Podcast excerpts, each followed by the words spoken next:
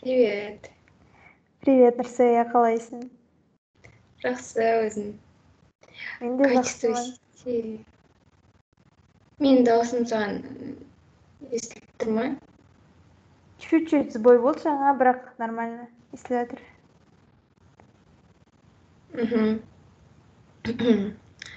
бүгін не туралы әңгіме айтамыз бүгін біз өте қызықты теманы қозғайық. Ол теманың аты минимализм.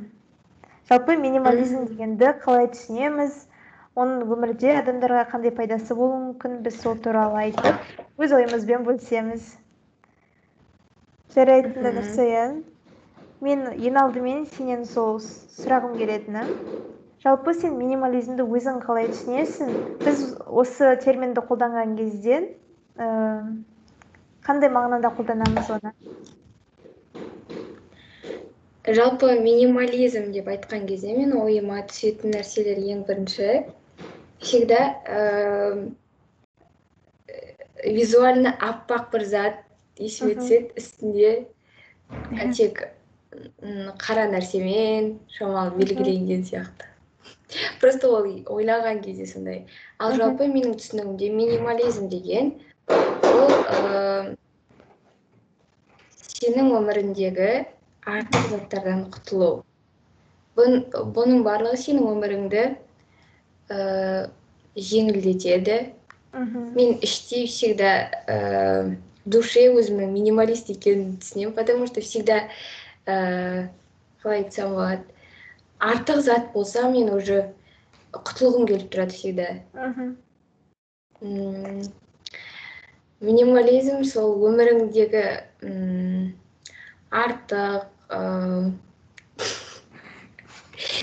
керек емес нәрселерден құтылып мхм тек маңызды нәрселермен өмір сүру иә ал сен қалай ойлайсың мен сенімен толықтай келісемін. Және айтқым келетіні минимализм менің ойымда да ол всегда сенімен ассоциация болады.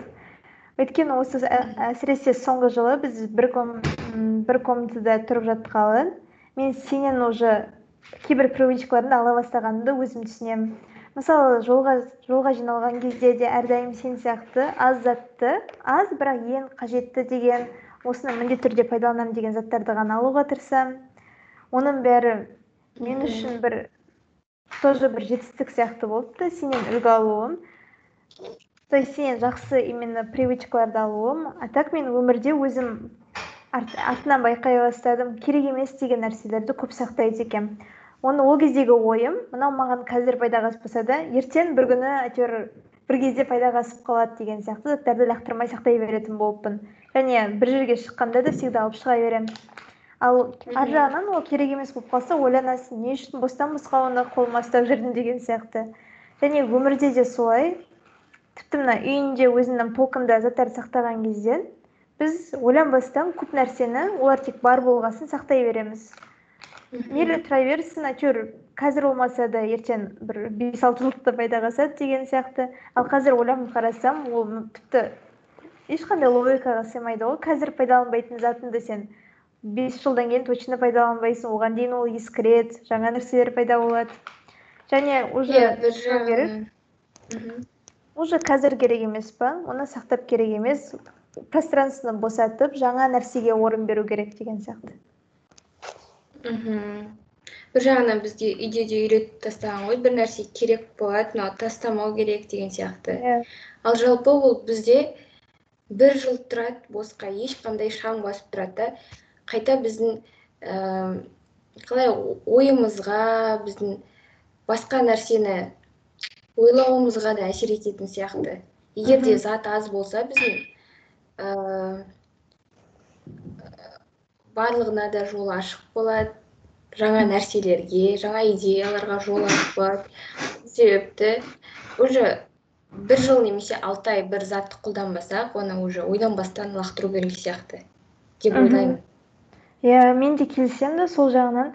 Жаңағы біз энергия деп айтам, айтып жатамыз ғой. Кез келген адамның да заттың да өзінің энергетикасы бар айналасындағы аурасы. Және ескі сондай пайдаланылмай жатқан заттар олар всегда негативный энергияны сақтайды деген сияқты. Мысалы кейде болады ғой столға отырасың рабочий столыңа и онда көп зат тұрса уже концентрацияң азаяды фокус жаңағы бір нәрсеге фокус ала алмайсың. Ал когда тазартып барып отырсаң уже өзіңді жинақы сондай жеңіл сезіне бастайсың. Мхм солай андай ауыр энергиядан ескіліктен құтылып жаңалыққа ә, тазалыққа сондай орын беру керек деп ойлаймын мен де.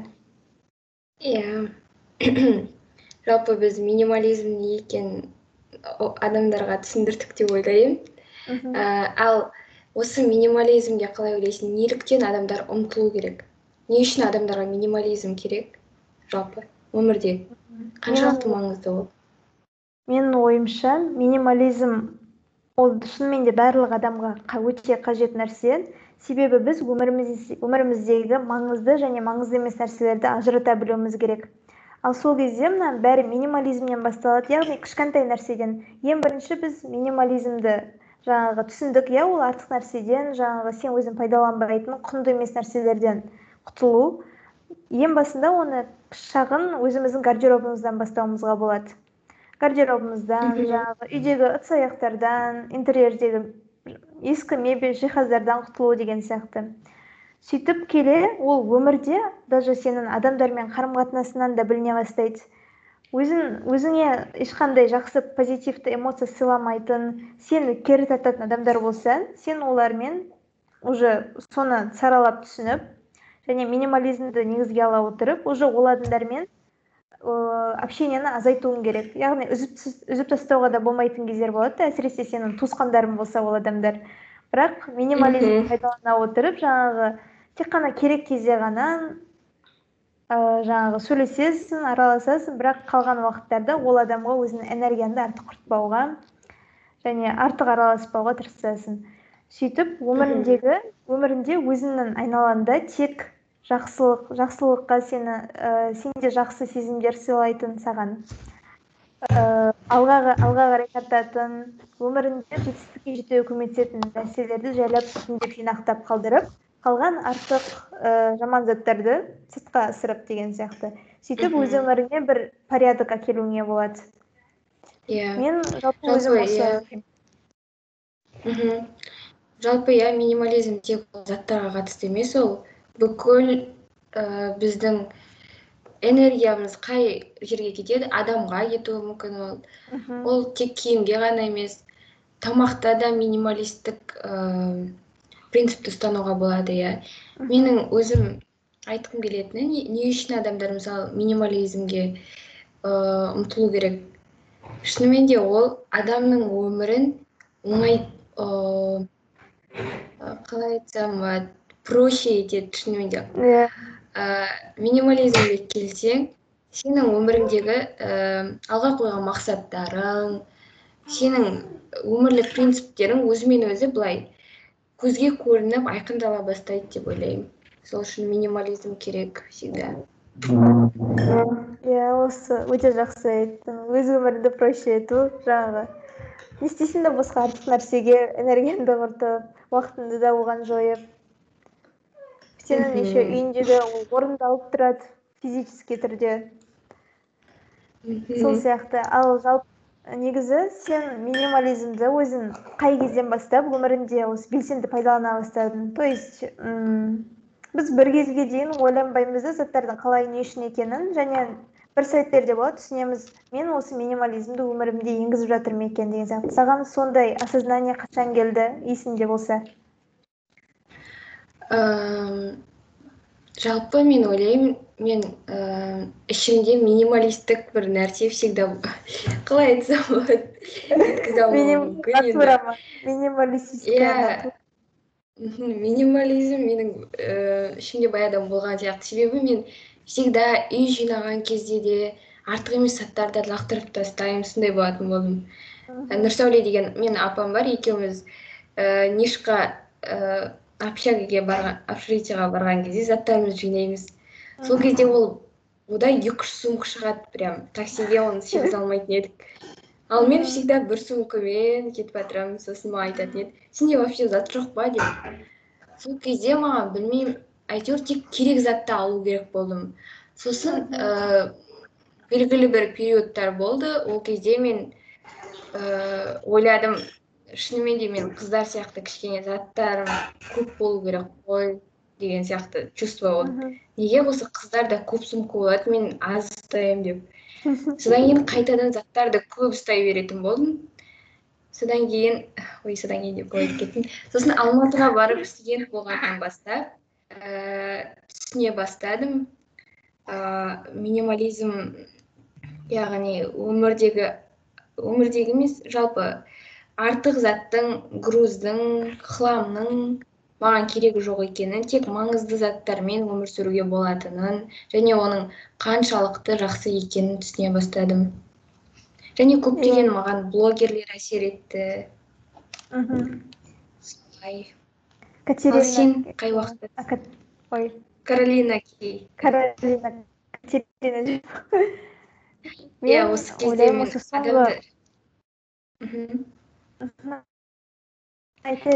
блогерлерді айтайын дегенмін минималистік блогерлер каролина кей және мэтт давелла деген американдық блогер бар. Күшті видеолар түсіреді минимализмге арналған қарауға кеңес беремін. Мен соны қарауым керек еді. Менде минимализмге осы жақын болып әсіресе мән бере бастаған кезім ол сенімен бірге тұрып жатқанда шуитияда бірінші курстың кезінде? Мысалы маған бір жағынан сен минимализмнің не екенін түсіндіріп көзбен өзіңмен на деле көрсетсең райнат как раз максимализмді көрсетті да мен сол екі көз алдымда екі пример бар. Және мен өзімнің мысалы саған қарай более сенің түсініктеріңе қарай жақынырақ екенімді түсіндім. Себебі мысалы даже тамақ дайындап жатқан кезде райнам всегда молынан жаңағы көбірек болсын деп қоятын болса да барлығын қоюға тырысып шын және киім жинап киім алғанда да солай ол всегда көбірек алуға тырысатын болса. Біздер екеуміз всегда азырақ пісірейік осы да жарайды деген сияқты да мысалы босқа ысырап ысырап болуы мүмкін деп сондай сондай идеяны жақтайтын болдық. Сол кезде одан бұрын білмеймін өз поведениема просто сырттан қарап анализ беріп баға беріп көрген жоқпын. Ал осы кезде түсіне келе мен қолдайтынымды өз өмірімде жаңағы пайдалы нәрселерді ғана қалдырғым келетінін түсіндім. Сол уақытта да болды. А, как раз екеуміз мен благотворительностьқа киім тапсырып благотворительность дегенде жаңағы қайта өңдеуге тапсырған кезіміз және баклажкаларды жинаған кезіміз. Соның бәрі менде бір құндылықтарды құндылықтарды қалыптастыра бастады. Бір кездері сөйтіп гардеробымнан бір екі үш киімді алып ә, біреуге беріп тастау мен үшін бір мүмкін, мүмкін емес емес қиын нәрсе болып табылды. Өйткені андай сезім болып тұрады да мысалы ертең мынаны кигің келіп кетсе кигің келіп кетсе не істейсің yeah. деген сияқты оны қайдан аласың деп. Бірақ сосын екеуміз тепло чаритиға киімімізді тапсырдық қой. Сол алғашқы қадам жасап сол кезде мен түсіндім что бұрынғымен қоштасу ескі нәрсемен қоштасу өте жеңіл екенін және сенде де сондай бір жеңілдік бойында ыыы күшті сезім әйтеуір күшті сезім қалдырады. Қазір мен құтылайын деп даже кейде болады үйде всегда тазалағым келіп кетеді бір нәрсені бірақ түсінемін что и так та менде қазір тек қана өзім киетін пайдаланатын өмірімде күнделікті пайдаға асатын нәрселер ғана қалғанын түсінемін. Иә бәрін сол үшін өз минимализмді бастаған жолымды мен үнемі сенімен жаңағы байланыстырамын. Үнемі есіме сен түсесің және жаңа сен айттың ғой сумка жинаған кезде всегда бір сумкамен шығамын деп айтқым келетіні ол өте дұрыс нәрсе потому что даже біз когда алматыға барда поездбен барғанда да самолетпен барсақ та бір екі сумкамен жүру әлдеқайда оңайырақ. Себебі сен ешкімнің көмегіне жүгінбей өзің де баратын жеріңе бара аласың таксимен болсын да. И ал когда көп нәрсені жүктеп алсаң ол уже сол моментте саған стресс создавать етеді артық.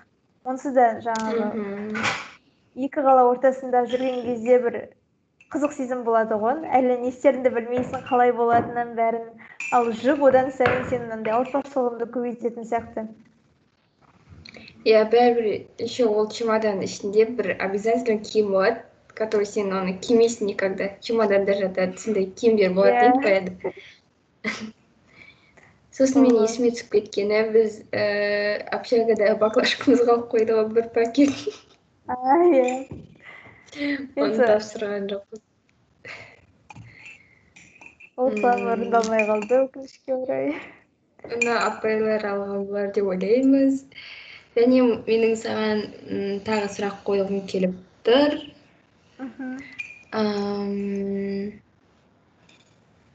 Минимализмге адамдарды қалай қызықтыра аламыз? Жалпы.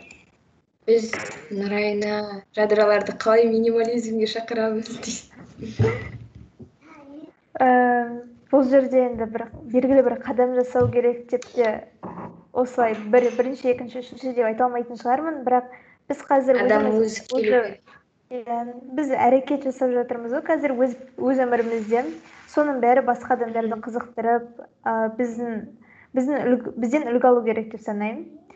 Жаңағы адам байқалмайды ғой негізі біз әлемді өзгерте аламыз дегенде көп адам жаңағы бұған сенбей жатады да бір адам не істей алады деген сияқты. Бірақ біз өзіміздің айналамызда бес алты адамға болсын ықпалымызды көрсете аламыз.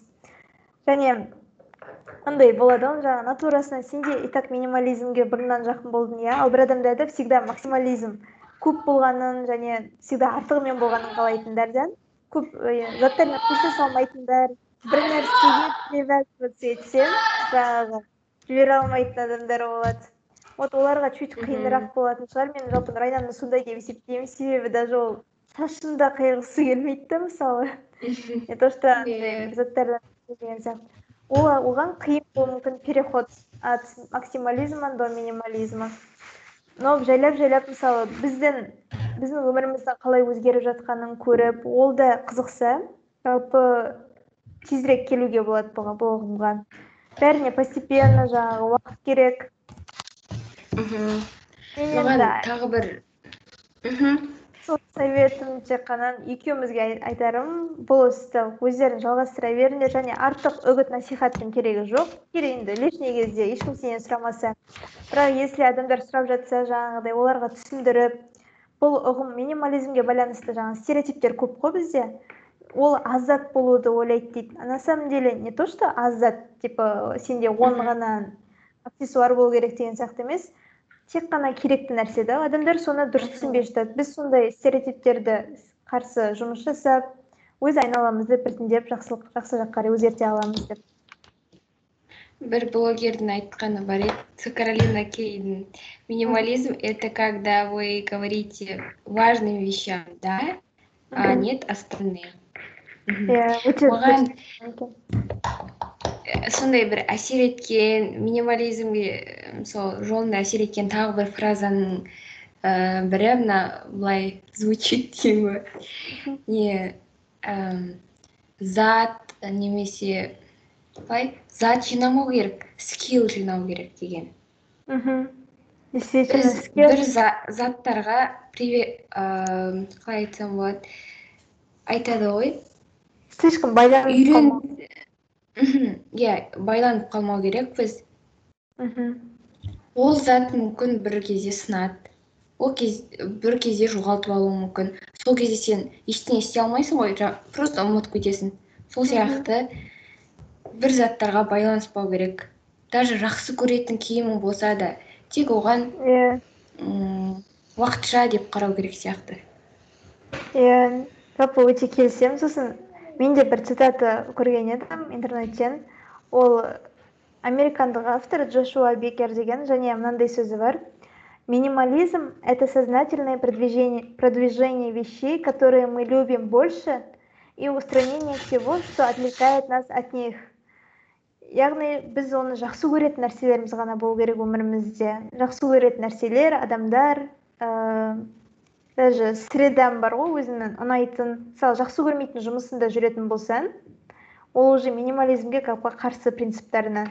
Өзіңді жаман жерде ұстау сонымен қоштаса алмау көп адамды неге жақсы көрмейтін жерлерінде жұмыс жасай береді? Себебі қорқыныш болады жаңа ортадан және рисковать еткілері келмейді да.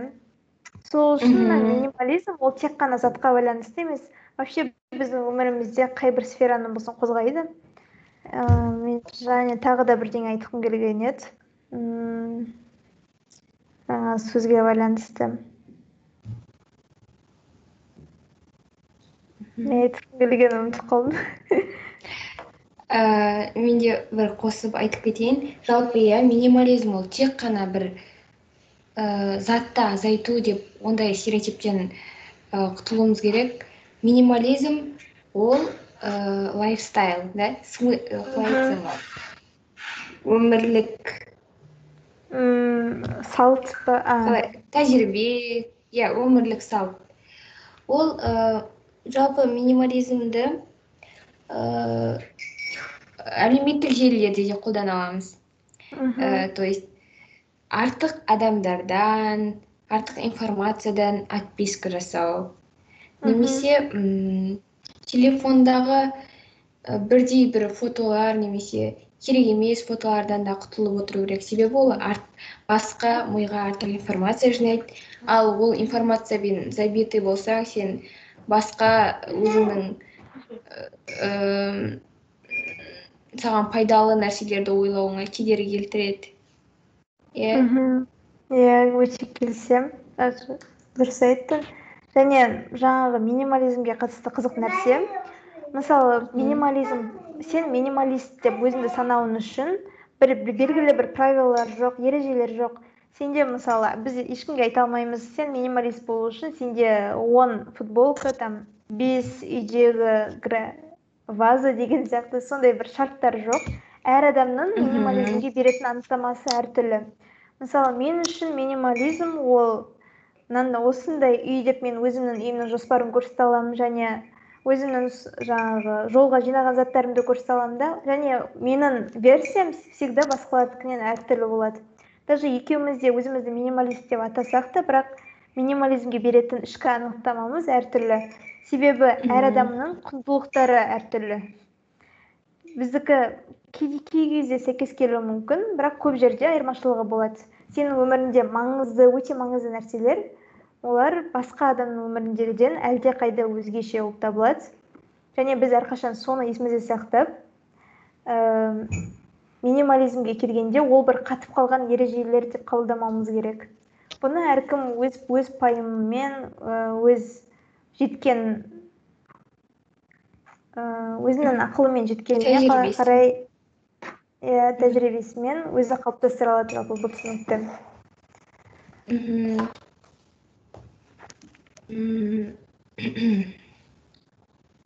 Так не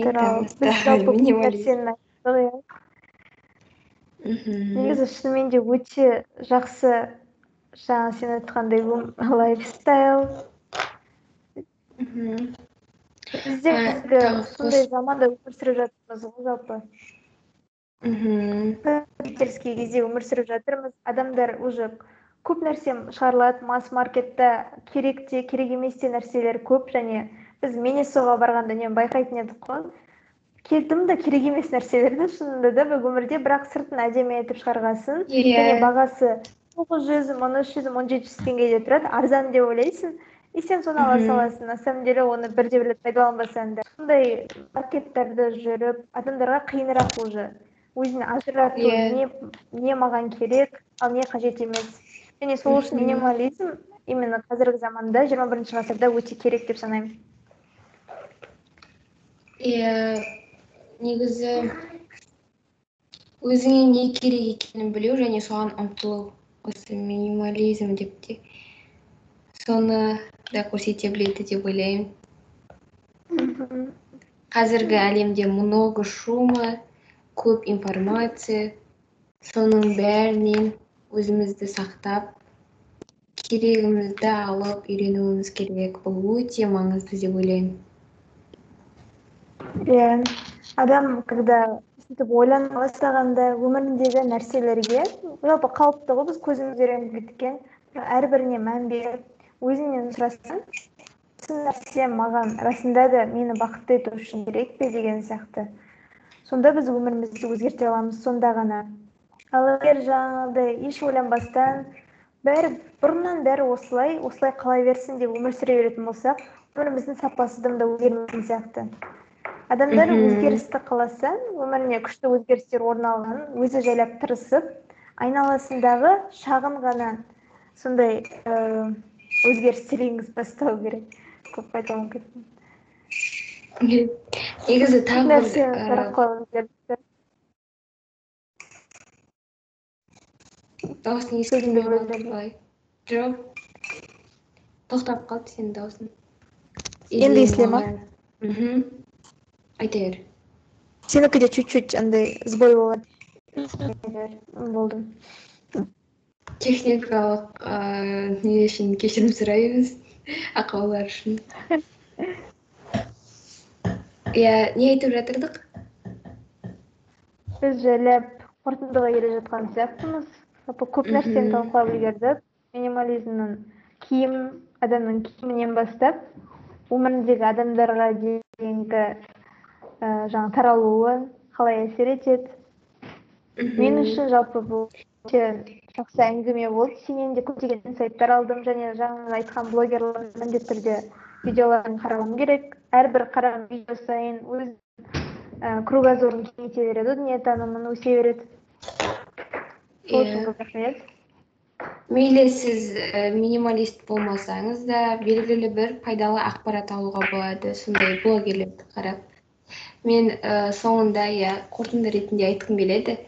Ә, бір автордың ә, кім айтқанын білмеймін айтады. Әлемде тек бірнеше маңызды нәрсе бар дейді. Санаулы ғана. Қалғандарының барлығы шум. Демек ә, біз өзіміз да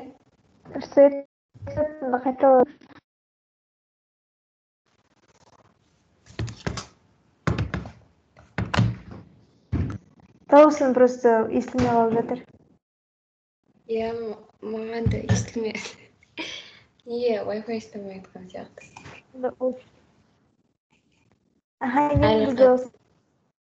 естіліп тұр ой бұрылып кетті жаңағы цитатыңды ести әлемде тек бірнеше ғана маңызды нәрселер бар. Санаулы нәрсе маңызды. Қалғандарының барлығы шум дейді. Осы үлкен информацияға толы ә, әлемде энергиямызды ә, мелочьтарға жұмсамай тек өзімізге керекті нәрселерді алуға ұмтылайық дегім келеді иә өте жақсы сөздер.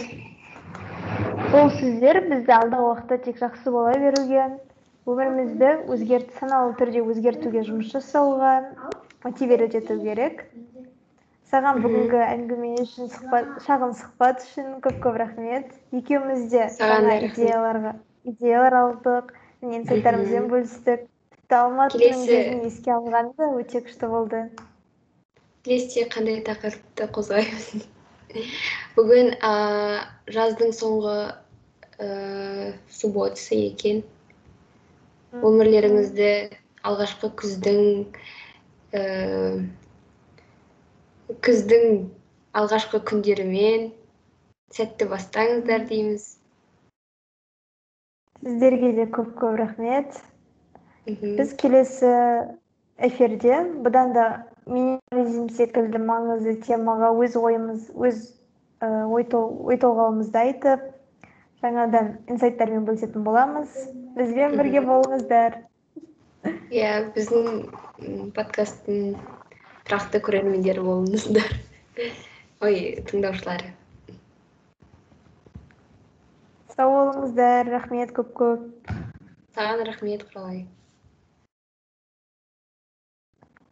recording.